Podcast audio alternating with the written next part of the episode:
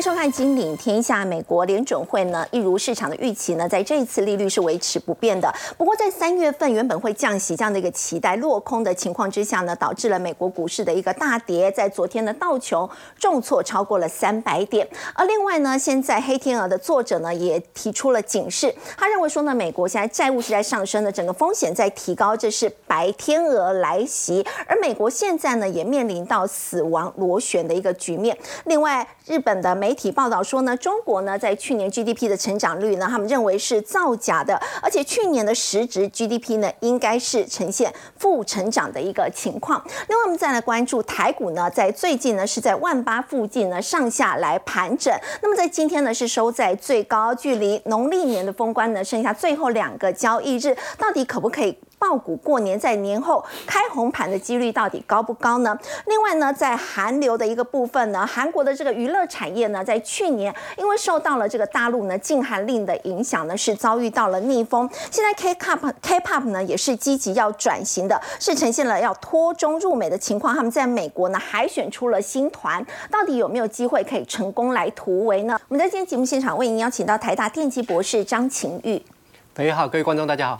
资深分析师谢承彦，肥好，大家好。财经专家游廷浩，大家晚安。资深分析师林玉凯，肥好，大家好。好，我们先请教陈燕喽。美国联准会在这一次一如市场原本的预期，就是利率的部分呢是按兵不动的。但是联准会呢，他们也暗示说还没有准备好要进入一个降息循环。结果这番话呢，让美国股市呢是马上就重挫。对，因为这次鲍尔的态度哦相当的明确，因为他的言辞并没有闪躲。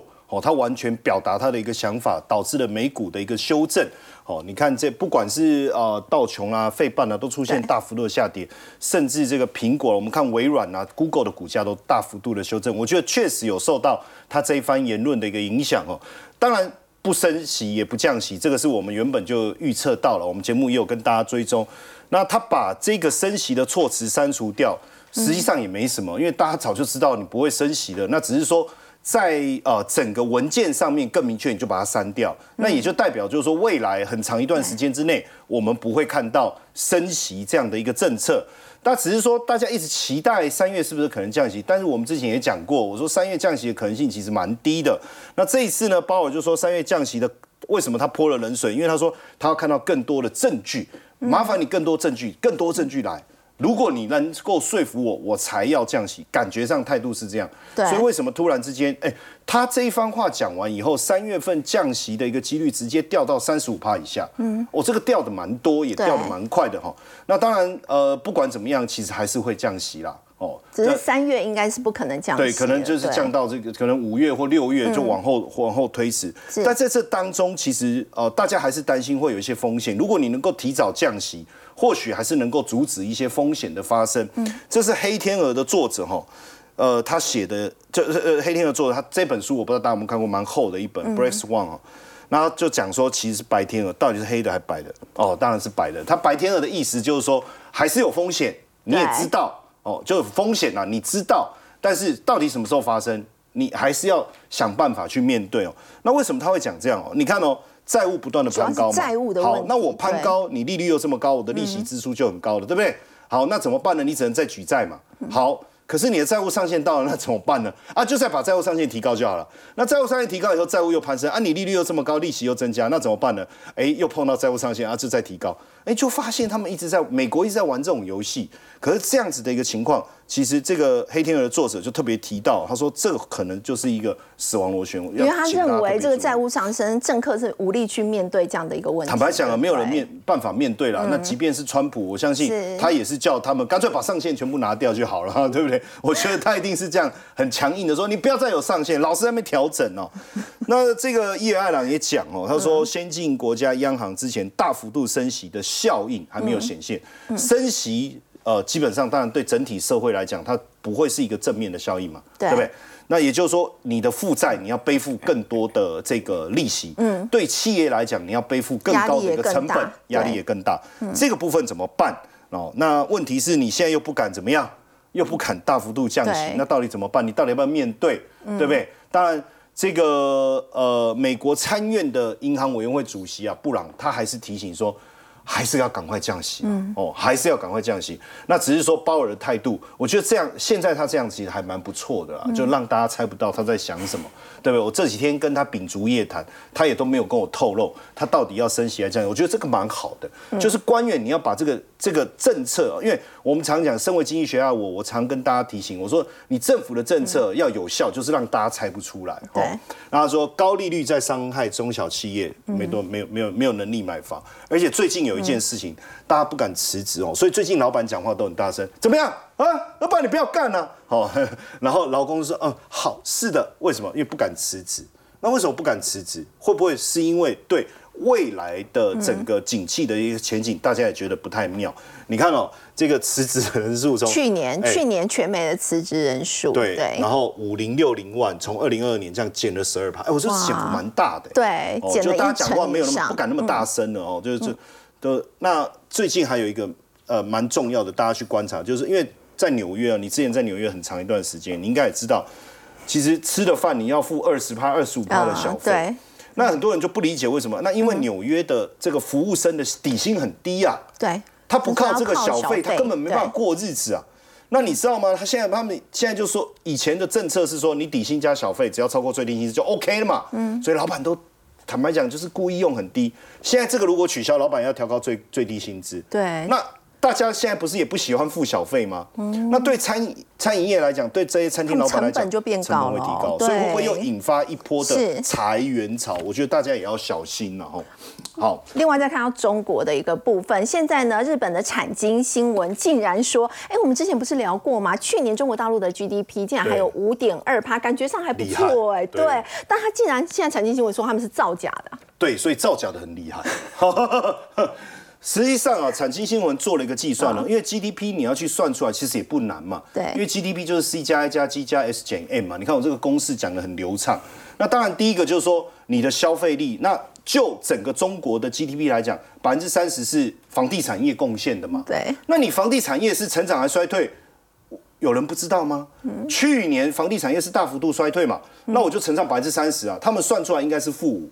哦，就是如果是把房地产拿进来就负五嘛，哎，这个也不负五啊，对，但是这个不会是最后答案嘛，因为你还有出口嘛，你还有消费嘛，对不对？哎，可是出口也是衰退的啊，那出口的贡献算出来，再再扣个百分之二、百分之三，哎，那百分之负的百分之七、百分之八，好，那你说你消费有成长，坦白消费数字成长到底有多少的真实？坦白讲也是一个问号，对不对？没关系，我们就相信消费成长，算进来后怎么算都不会变正五点二，那因为。这样的情况下，你的消费要成长，我们就简单数字就好，要十三嘛，嗯，对不对？至少你的成就变成十三，那消费要成长多少才能加十三回来嘛？嗯，不可能嘛？但是不可能，不可能嘛？那么多，不可能。我们看消费就知道，等一下我简我举例给各位看就知道，消费不可能有这么强的成长，所以这个产经新闻，他这个记者才会撰文说，根本就是负的。实质 GDP 应该是应该就是负的，所以他怎么算出来的？那坦白讲，他也不会告诉你嘛。那这里面就有人去推敲啊，说基本上他们有做，为什么说有可能做一些手脚？你看河南省政府他公布的，那这公布的数字很有趣，就是二零二三年的 GDP 比二零二二年低，嗯，好，结果出现同比增长，哎，那这个时候突然我们就在想，哎，我们的数学以前怎么学的？对啊，不是二新的减旧的，再除以旧的嘛，对不对？啊，就他们发现说啊，你们这搞什么鬼啊？你要同比增长啊，你二零二三二三的数是比二零二二低啊。对，这样子怎么可能会是同比增长？那你就把二零二二年再调低一点，哎，这样不就成长了吗？这是公然造假，这是不是公然造假？所以就其实就被大家抓到，就有出现这样的现象。嗯，而且说实在，你要大幅度增长，坦白讲，很多经济面的数字也要合理吧？对，哦，也要合理。但你看 PMI 啊。这个连续四个月持续的一个萎缩，都一直低于五十，对不对？对，就代表景气是一直萎缩的状态。那你的 GDP 怎么没有符合景气衰退的数字？所以产经新闻说要叫大家赶快跑，因为他说经济数据造假会增加投资风险。没错，那当然，呃，其实我觉得整个市场哦，让大家又生气的事情就是说，贫富的落差还是非常非常的大。对，哦，不是说哎大家都共同富裕了嘛？可是其实没有。你看有中有富商，他家里奢华。奢华到什么程度？一个桌子可以坐二十个人，然后旁边还可以玩啊，什么什么的。嗯，哦，这个就奢华嘛。可是你知道吗？被人家拍到广东，就是小孩带着更小的小孩，这是很可怜的。然后在垃圾堆里面，这个找找东西啊。我在猜，应该是找食物啦，应该是找食物。当然中国是说，哎，那个不是啊，那个是啊什么在玩啊，什么什么的。可是从影片当中看得出来，确实应该是生活非常的辛苦哦。那加上就是说，现在有很多雇主持续在裁员减薪，到目前为止哦，我们讲裁员减薪这个部分并没有改善。嗯，好，那薪资持续的一个减少，再加上整个这个消费力不彰，其实是通缩的。所以我其实不太相信说消费有把 GDP 带回来。嗯，其实我不太相信。那现在呢？这个北京不是最近很多的政策不断的抛出来，嗯，可是好像进入到新的一年，就二零二四年，实际上我们看外资也是不买单，哦，一月份哦还是净抛售一百四十五亿的一个人民币，等于连续六个月嘛，我们之前讲它退的速度非常非常快，所以这样看起来农历年前的之前的一个救市看起来很像只是让股市出现一个死猫跳，那农历年后有没有解？我觉得还是有待观察。好，刚刚陈燕带我们看到是在中国大陆的一个部分了。那么产经新闻说北京的 GDP 造假，那么现在呢，他们也说呢，如果经济数据会造假的话，也呼吁这个投资人呢就要赶快跑了。对股市来说呢是相当不利。那么在台股的部分又要怎么观察呢？台股在下个礼拜一就要农历年前的封关了。最近哦，预看我们看到指数都在万八上下来整理嘛，但是在今天哎感觉还不错，所以这个时候是可以安心爆股过年嘛？啊，我认为是可以的。我提供大家几个数据来看一下。首先。第一个，我们来看一下市场的心态，因为我们知道说外资其实在去年度对台股非常的不友善，但是到十二月开始，哎，开始大幅度的去做回补。是，好，但是有一个重点在什么地方？我们看一下一月十九号，我们看一下这个图哦，那一天呢，为什么回补了八百零一亿？因为那一天它强力回补台积电。哦，其实，在一月中旬以前，外资对台股都还没有到太明确的表态。对，主要是两个原因。第一个就是说呢，当时总统大选将至嘛，嗯，那可能大家在呃总统大选的前一天布了两万六千口的空单。哦，那我觉得说这个是属于是预防性的一个空单。那同一时间呢，在那个当下，它其实对现货没有太多的一个反应。嗯，那当然这个也源自于原本在台积电法说会之前，其实外资本来对台积电的法说结果，它是看比较坏的。对，那结果呢？哦，的总总统大选结束之后呢，整个这个尘埃落定了嘛，所以说预防性空单开始进行回补。我们看到从周一、周二开始，每天四千口、四千口这样做回补。然后呢，周四台积电法说会之后，哇，天哪，怎么讲的这么好？对，对，跟我预期的落差太大，所以赶快买嘛。对，不只是空单 全部回补成多单，然后呢，台积电强力回补，所以呢，造就我们看到这几天一二三四五六七八哦，连续八九天这样一个回补。对，这一波的回补呢，回补了大概一千六百多亿，将近一千七百亿元。哇，好，那也造就台股这一波。哦，非常彪悍，攻上一一八一三八的这一波行情，那现在大概就在一万八千点上下去做一个震荡。嗯，首先第一点哦，外资认错的这个情况，我认为是有机会持续去回笼的。哦，因为其实第一个外资本来对于今年度的这个展望没有到太理想，可是随着台积电法说报价，那那提到昨呃昨天联发科法说会也还不错，是好消息。哦，虽然说高通好像稍微跟联发科。这个看法有点分歧，可是至少联发科我自己看得很好。嗯，对。那再来就是说什么？因为其实今年度在降息的前提之下，虽然说三月降息可能会落空，可是五月份还是会降息啊。在降息的循环之下，其实资金本来就会回流到所谓的大中华地区。那其实刚刚陈彦雄有讲到说，现在的大中华地区。中国大陆可能不太行了，香港也不太 OK 了。其实最好的去处反而会轮到台股。我们看到这个证券划拨存款的余额，已经创下四个月来的新高了。这是一个散户的信心指标。对，散户的信心指标。但是我们看到成交量好像没有这么明显的在做提升。但这一次有点价量背离的情况。是因为要封关了。哦。对，因为在这个前提之下，大家想说，那到底要进不进？可是我进了，马上又要放长假，不太对。所以说现在大家是信心爆棚，可是没有动作。那这样子的心态就会到。这个过完年之后，变成所谓报复性的买股，嗯，所以说其实在这个市场心态上会有这样子的现象出现。那换句话说，我会建议啊，就是说现在如果说我们趁着最后两天，勇于去进场挑选一些绩优股哦，去做一些承接的，其实说不定有机会到开红盘之后，马上就享受到散户抬轿的这个红利。历史经验也是这样子呈现的。是的，我们来帮大家统计了近二十年来台股开红盘之后的历史涨跌统计。嗯，我们统计的后面的十天，也就是两个礼拜。二十天、一个月以及一季的部分，你会发现哦，上涨的几率呢？哦，如果是两个礼拜的话，高达七成，七成以上哎。对，那不论说是一个月或者是一季的部分，其实都有七成以上的涨幅。对，我觉得说这个是历史告诉我们的事情，因为开红盘通常给我们的印象就是表现都还不错。对，对，那这个表现不错，后面也还有一个延续性。是，而且那大家比较担心的，我们讲台海的议题。嗯。哦，因为其实这几天我有大概哦暗暗自的参访了这个两党的一个这个想法。嗯。哦，就其实就说在两岸之间，其实大概到五二零之前不会有太大的问题。嗯。哦，虽然说三月本本来就会有中共的军演，可是当时他们在军演的前提，他就已经先讲了，我三月会有军演，不论谁当选都会有军演。那这种本来就在计划上的事情，其实也不能够之为风险。所以我认为说，大概一路到，就像我们这个统计表上面的，可能一路到过完年红盘之后的三个月，行情应该都是乐观的。好，我们再请教这个玉凯，如果说是行情乐观的话，我们到底要选什么样的黑马产业呢？好的，那我们知道说，其实最近哦，这个怎样轴承厂折叠机这个概念，我觉得表现相当的抢眼。我们就来看一下，根据我们研调机构的显示，在去年呢，折叠机手机的出货量一千八百三十万只，年增率非常多。对，可是重点来喽。它的市占只有整个市场的百分之一点六，代表成长空间还很大，成长空间非常大。那当然，预计今年有可能会来到两千五百二十万只，到二点二个百分点。可是我认为说这个叫做是一个保守的预估。其实今年有人看到三个百分点。啊，对，是看这样，因为这这个这个基本上还没有把苹果的部分加进去，因为苹果今年到底会不会出折叠机，折叠机大家都还不知道嘛，现在还在保密当中嘛。好，那当然，今年三月份呢会举行这个发表会，新品当中最注意的就是这个。iPad Pro 哦，大升级哦，除了有这个 OLED 荧幕啊，还有 M3 的晶片哦，其实这些都为这个我们讲折叠手机哦，这个轴承厂商添了一个活水。好，那我们来看一下两档，算现在算是现在比较具代表性的股票。第一档富士达，富士达是去年才刚刚上市的股票。首先第一个，去年为什么兆利跟富士达这么强？因为他们是华为的主要供应商之一。那富士达是华为当中最大的轴承供应商。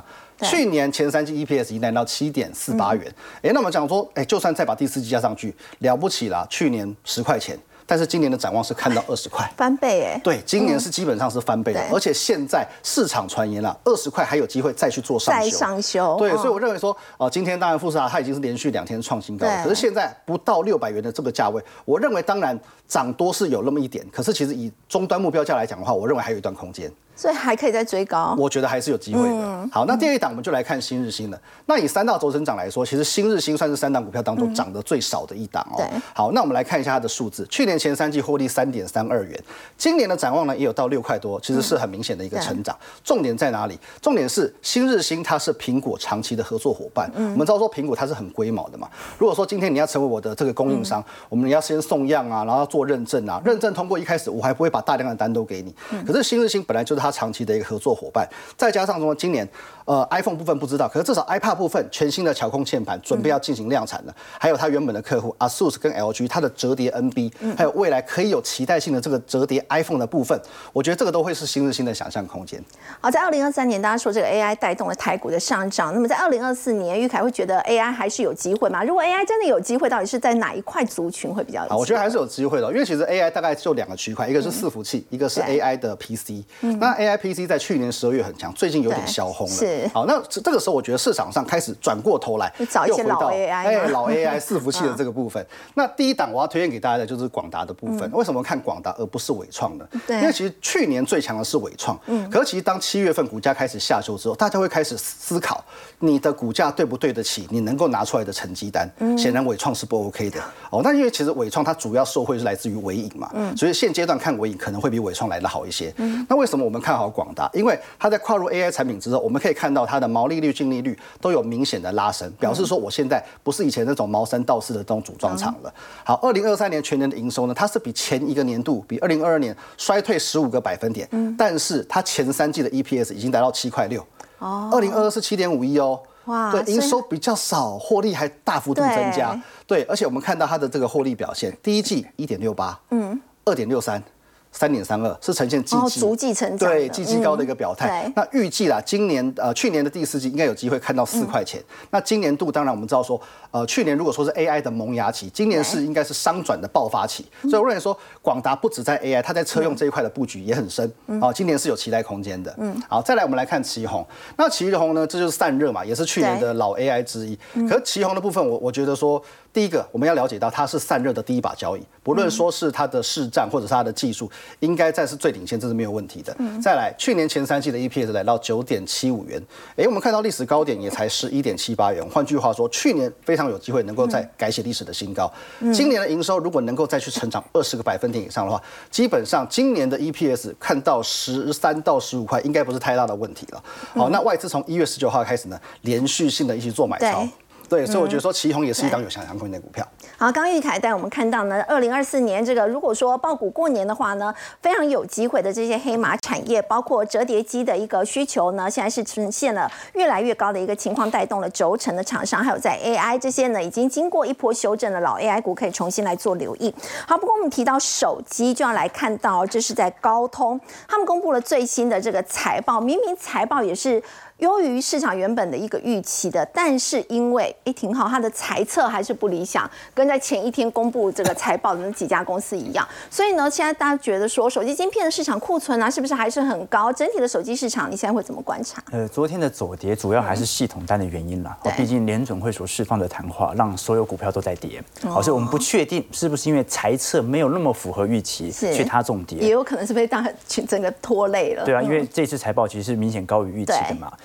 不是，但是呢，我们可以仔细观察到，因为高通它基本上是定调全球手机晶片的实质需求。嗯，如果高通好的话，那就说明着今年的终端需求会回来。因为市场上对于今年 AI 能否有显著的发展是有共识的。嗯，不管怎么样，AI 都会上行，只是大家会担心，那 AI 它足以把所有的 PC、所有的 NB、AI PC、AI 手机、AI NB 全部带起来嘛？这个不一定。所以我们要看一下手机晶片的实质需求。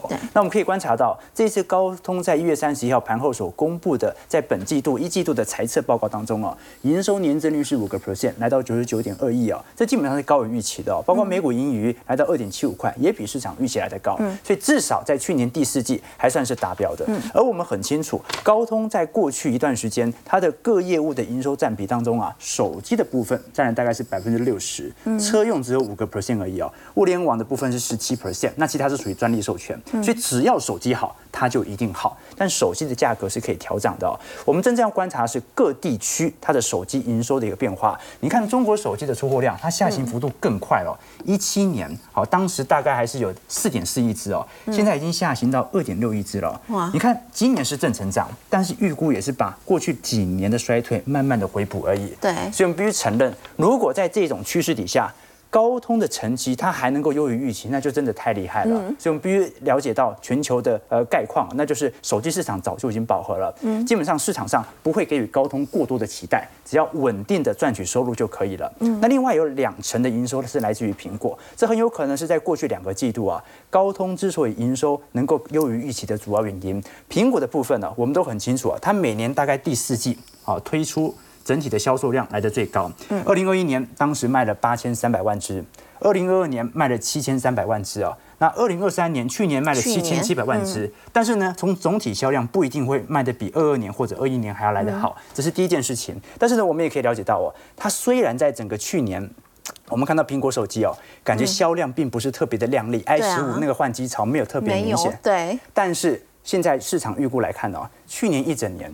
苹果的营收应该还是创下史高。哎，你说不会啊？怎么手机没有卖的如预期般的好？哎，对，那但是营收却上史高，什么原因呢？第一个原因哦，是苹果过去哦，大概在手机营收层面呐，都是占七成左右的营收，现在已经下滑到六成，甚至快要跌破了。什么意思啊？它 App App Store。或者它的穿戴装置啊、耳机啦、手环呐，或者即将推出的 Vision Pro 啊，嗯，这些的营收正在提升。OK，这是第一件事情。那第二件事情呢，就是现在用 iPhone 手机啊，基本上啊，已经有从基本款往 Pro、往 Pro Max 那种明显的高阶机款增幅的状态出现了。比如说，我们以二零一九年来看，当时在一般机种的部分呢，大概占了百分之五十五左右。嗯，买 Pro 系列的。只有四十五 percent，所以买基本款是比买高阶款还要来得多人的。是，可是你看，随着时间过去，现在完全情况不一样了。对，你看买高阶机高阶的反而比较多，六成了，对不对？买基本款的只剩下四成了。是，你像我是买那个 i 十五，我是买基本款。那我记得你是 Pro Pro Max，没有，我也是基本款啊。你是 Pro Max 嘛？刚才你看到我在还，就 这怎么会有人用这种手机，对不对？就是现在在 iPhone 层面哦，这个贫富差距已经开始涌现了。那说明什么事情呢？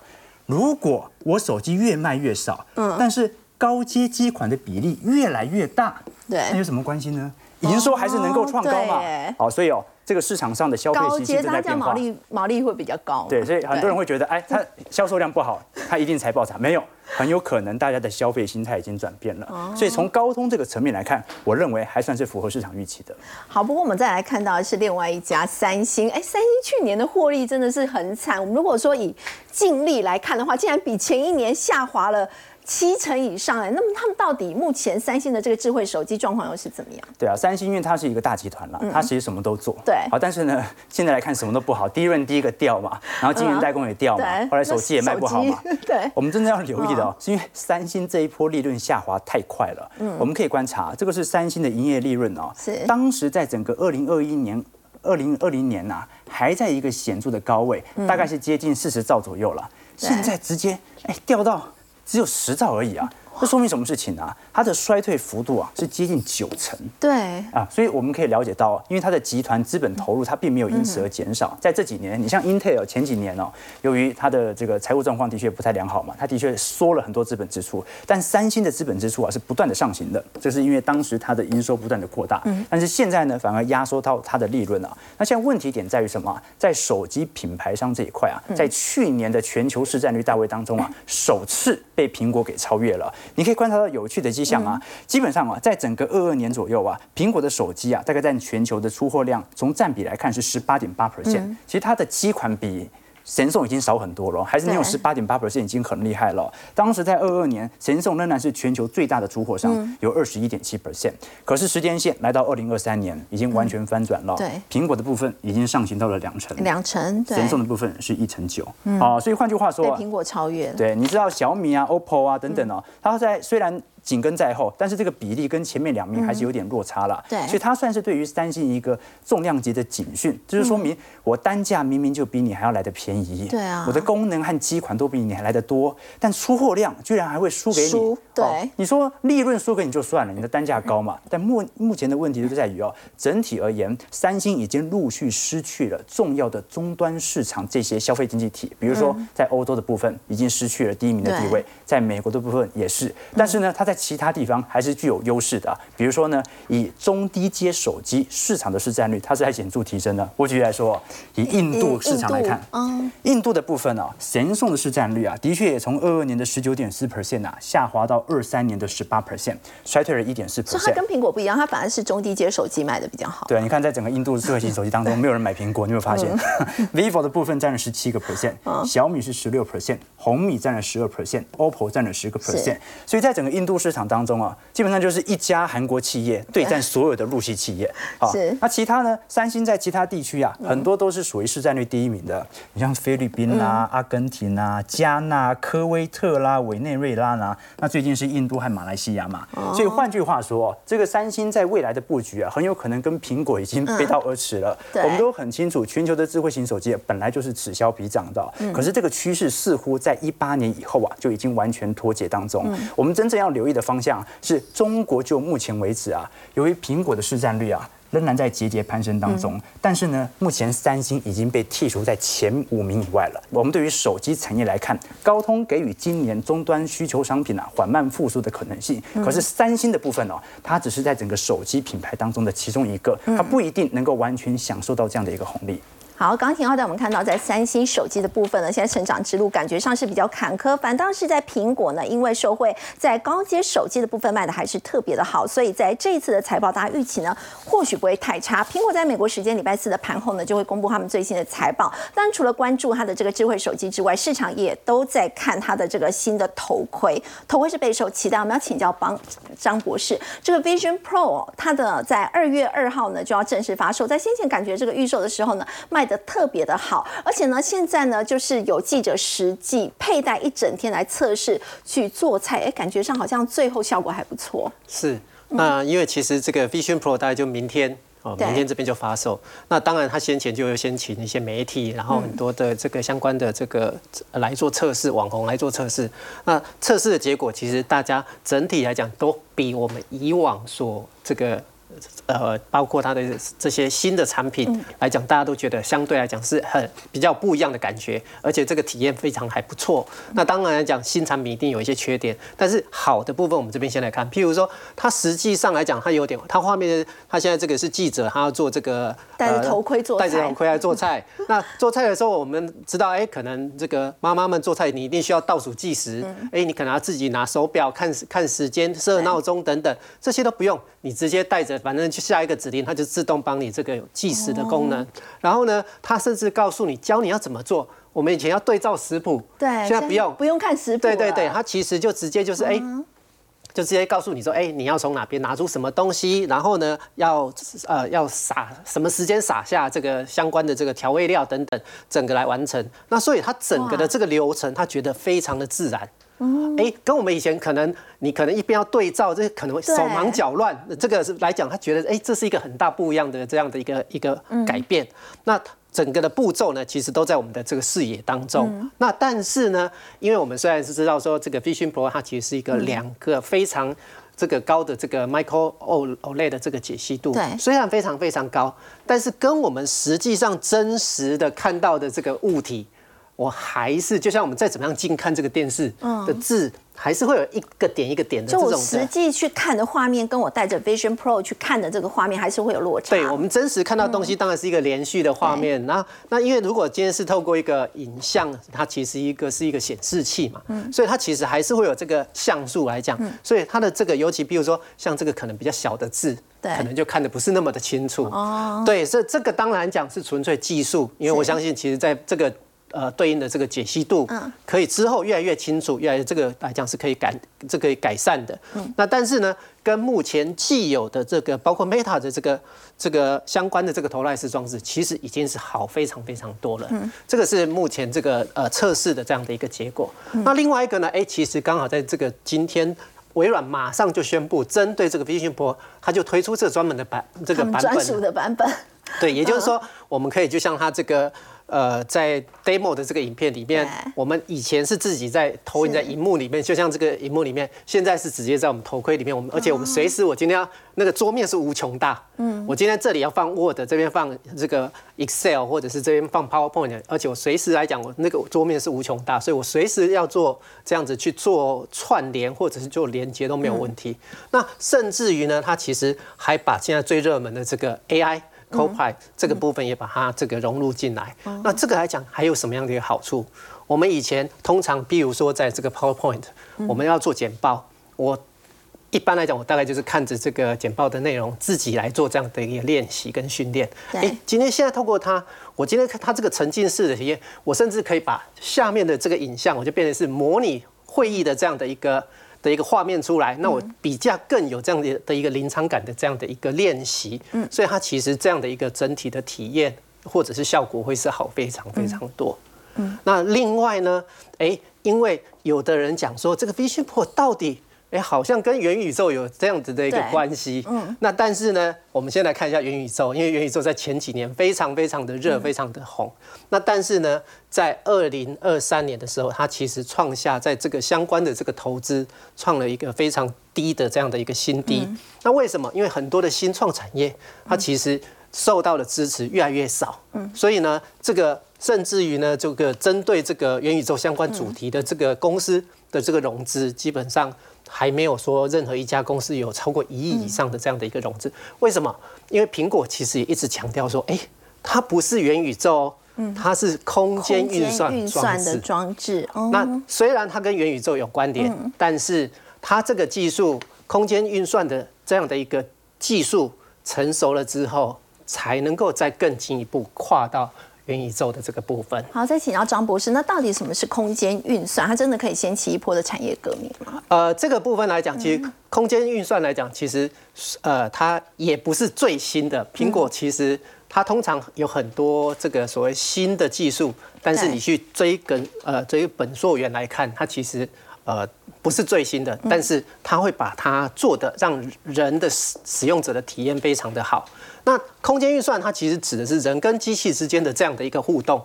机器呢，它可以记住所有物体相对应的位置的位置，就像我今天看到斐鱼在这边，那我的脑袋里面我就记忆你的位置。我呢，这里是呃镜头或者是所有的这个相关在空间上的这些资讯，它其实都有做这样子的一个记忆，就像我们人一样。我今天我们都会记。那所以呢？当我的机器，我们的这个系统，它把这个所真实的物体跟空间所有的位置，譬如说我们刚刚讲的这个 PowerPoint 在这边，Excel 在这边，它实际上来讲，哎，他会记住在哪里，所以我当我要拉的时候，他就不会把 Word 拉成 Excel 去。哦，对，所以它整体的这个资讯来讲，它可以透过非常的这样的一个计算，那当然这需要非常高的一个运算量。那它所这个展现出来讲，就可以让这个我们这个所看到的这个 demo 的这样的影片来讲，哎，我实际上来讲可以做很多的这样子，包括在娱乐上面或者在工作上来讲是更有效率。譬如说，就像我们刚刚讲说那个记者。带着那个 Vision Pro，哎，它的这样子的一个体验会比我们刚刚讲比以前好很多，那就有它的这样的一个价值。那苹果呢，基本上运用 AI 的这样子的相关的这个呃技术，然后呢，甚至于以后就有可能推出 AI 相关的这样的一个应用，这样的一个 App。那这个来讲，它来包括说应用在健康资讯、健身。体育相关、运动相关的，那甚至在自动驾驶、自驾车，对，因为自自动驾驶驾驶就像我们刚刚讲的，哎，电脑或者是车子要记得左边有车，右边前面有行人等等这样子的一个记，它要能够记，而且能够精准的计算，才可以能够达到这个自驾的这样的一个功能。好，我们先休息一下，稍后来关心的是南韩的影视文化产业呢，向来都是风靡全球。不过现在中国呢是在禁韩的情况之下，对他们相关的产业呢也造成很大的杀伤力。所以 K-pop 呢现在也要开始转型，能不能够成功的突围？我们先休息一下，稍后来关心。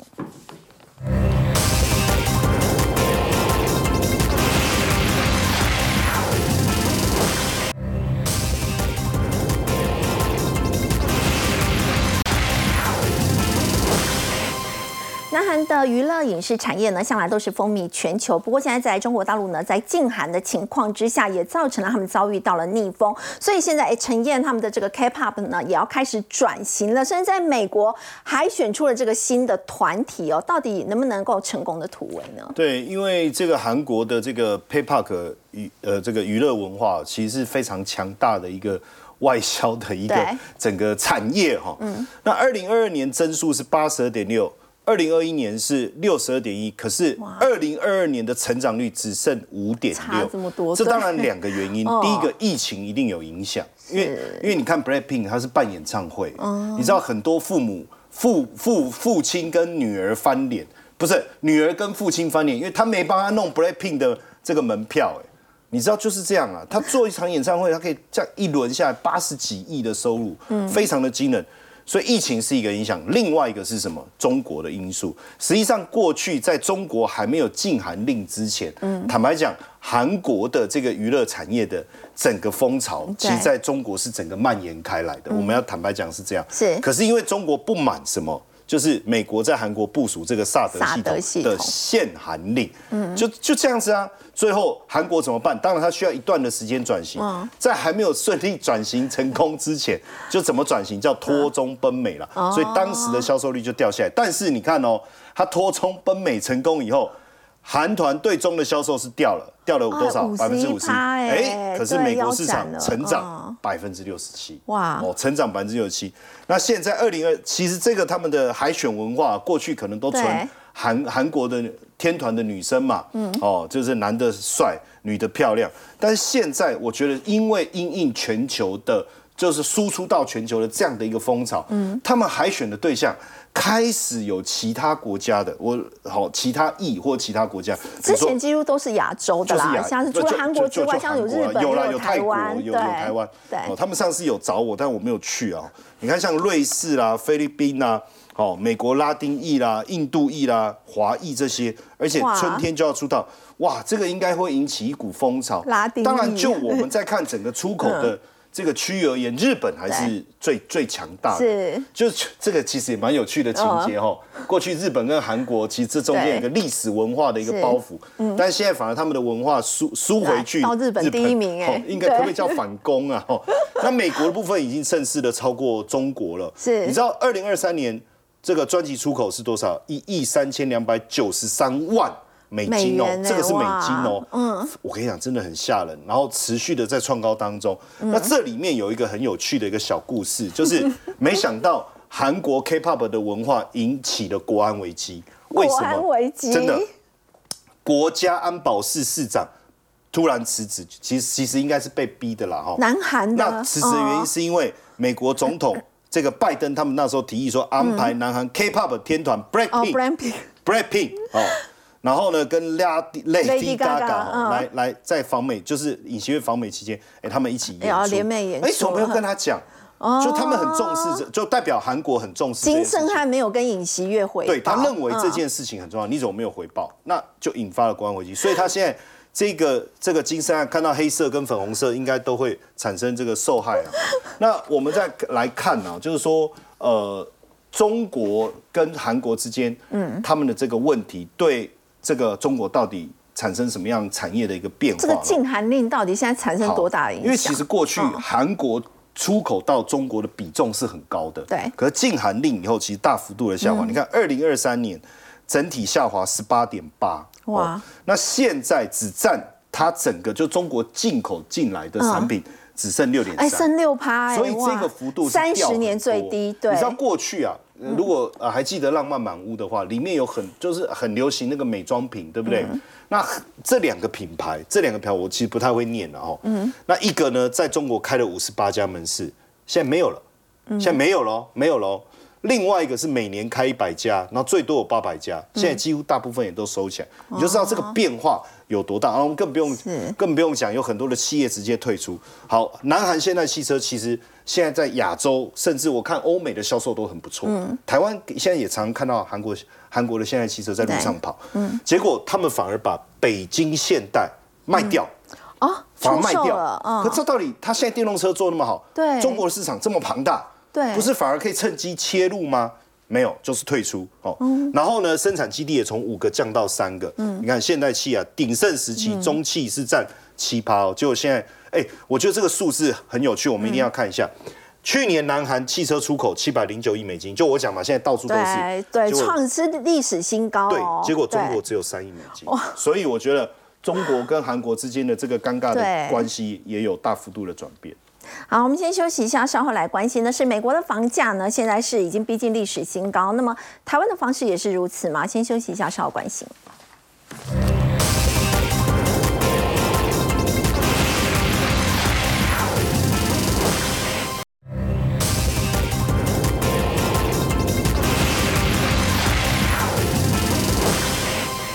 美国的房价呢是逼近历史新高，请教挺好。台湾的房市现在也是继续一个上行的格局嘛？呃，如果是以过去我们看到，不管是以国泰统计的预售屋指数，还是我们看到新义房价指数所追踪的中古屋指数啊，基本上这两项指数在去年四季度啊都同步创下了历史新高。那当然各个县市啊此消彼长啦，但基本上都是一个显著的上行过程哦。那房价在增高，但是薪资增长幅度没有这么快的话，当然就会形成房价所得比的快速拉开。不过如果你硬要说，在过去五年房价所得比啊拉最快的哦，其实并不是双北地区哦。不是双北，对，为什么？因为双北本来就很贵了，所以已经涨到无感了。涨最多的是台南啊，从本来一百零八年房价所得比啊，其实六点九年就可以买到一间房子哦，现在是九点四九，已经增加了二点五六倍哦。台中从九点三九倍啊增长到十一倍，也是增长了二点三五倍啊。高雄从七倍增长到九倍，台北的部分也在涨，从十三倍到十五倍，但是是排名第四啊。嘉义最近有台积电题材哈，从五倍增长到七倍了，对所以基本上啊，全台湾的房价所得比现在来看是九点八倍哦。嗯平均来看啊，正常国家在五倍左右到六倍，算是正常格局啦。所以基本上台湾的房价贵不贵？真的贵。但是真的贵代表代不代表一定会跌？那不一定，哦因为如果购房的用意并不是拿来自住，而是自产的话，那很正常。你看台湾负担房贷负担率有是四成二嘛，嗯，你说四成二怎么可能一百万的年薪四十二万都拿来付房贷呢？不太可能啊。但是你要想想哦，如果一个人年薪啊是六百万啊，足科新贵，他拿三百万出来。来付贷款，剩下的三百万他也是可以花一整年的开销啊，是所以他有可能会把全台湾的房贷负担率给拉升哦。好，所以你要了解这个现象哦。那如果我们以轻开来看哦，现在由于新清安上路以后啊，很多人都急着想要上车。我们现在如果以台北市来看的话，因为平均大楼的建估值是两千九百万，那如果是建议月薪的话，因为核销八成要贷两千三百二十四万嘛。你平均月薪要二十一万才能买台北市哦，新北市的话平均月薪要十一万，台中要八万啊，就连最低台南大概都要六点六万。所以换句话说，现在整体呃，台湾房市啊，对于年轻人来看呢、有非常明显的消费转变。第一个就是高总价往低总价的地方逃，这些都会地区已经不适合住人了，都往桃园啦、嘉义啦、蛋白在扩散嘛对，。这第一件事情。那第二件事情呢、是由原本喜欢的大平数被迫被居住到小平数。我们以六都和全国平均建物买卖移转动数来看，一三年的时候啊，当时新北市啊平均。这个买卖移转栋数，呃，从面积来看是二十七平，现在下滑到二十四平啊。桃园的部分啊，从三十二平下滑到二十九平，台中从三十四下滑到二十九啊。台南最夸张，原本四十平，现在只有三十二平啊。好，所以是由大换小。对，包括连南部都这样，越住越小。对，啊，嗯如果住了小，单价又很高，然后总价又重新标上去，那该怎么办呢？那就只好还买从新屋变成旧屋啊，由新屋哦不要买新建案，买旧的。嗯，我举例来说，我现在其实早就已经是这个现象了。我们以台北市来看哦、我们就直接看整体七都房屋交物的总屋龄的中位数，不是平均数哦，因为本来旧房子比较老嘛。中位数大家都买几年的？台北市大家都买三十五年的，嗯，新北市大家都买二十五年的，桃园市都是八年。所以平均来看哦，全台湾现在年轻人都是买二十年以上的房子。哇，台北市要三十五点五年呢。大部分年轻人都买比自己年纪大的房子，这是第一件事情。那第二件事情呢是，哎，如果这个屋屋龄大的我买不起，小的我也买不起哦，那我就要控总价，控在千万以内。还有可能吗？千万以内？双北地区还是有很多千万的哦。你看中山区、万华、北投，去年啊加起来大概也有两千多间哦。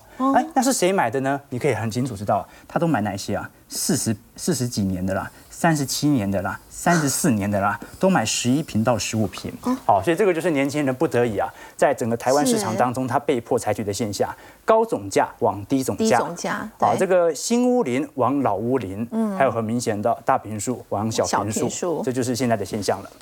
好，我们先休息一下，稍看来看到过年前，投资人呢在想说可不可以爆股过年？那如果真的要爆股的话，要怎么样太弱留强呢？我们先休息一下，稍后来关心。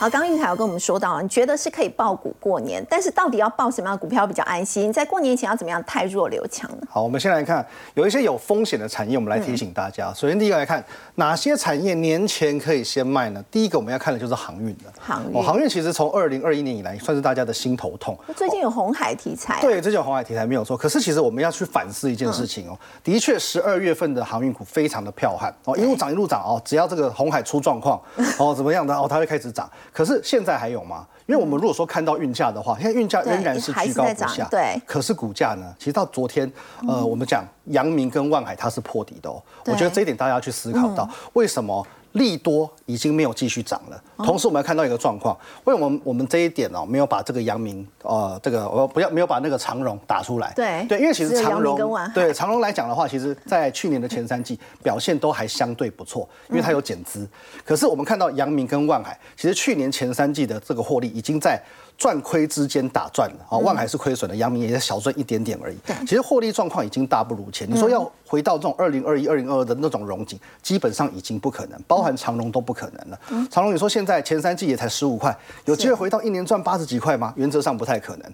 而且我们讲说，呃，在疫情期间它是属于供需的严重失衡，塞港缺柜，然后呢需求幅度大幅提升，可是没有办法，现在没有这个状况，现在只是因为有这个区域性的风险。所以年前先卖的有航运先卖，对，还有嗯在中概，我们刚刚有讲过哦，中港的这个经济部建议是可以先出一趟。那可以买的呢？比特币这个族群，我认为大家可以有留意，因为其实四对有嗯。四年一度的比特币奖励减半，所以说其实现阶段呢，哦，再加上说有这个 ETF 的上路，比特币的这个族群，我觉得大家可以来看一下，哦，是可以来做一些留意的。嗯。再来，我们上半段讲到 AIPC 的部分，哦，茂达做的是这个 DDR 五的这个电源控制芯片，对，因为 DDR 四到 DDR 五的这个过程当中，它会多一个零件，是一个从零到有的一个题材。嗯，那裕泰做的是微机电麦克风，我们知道说不论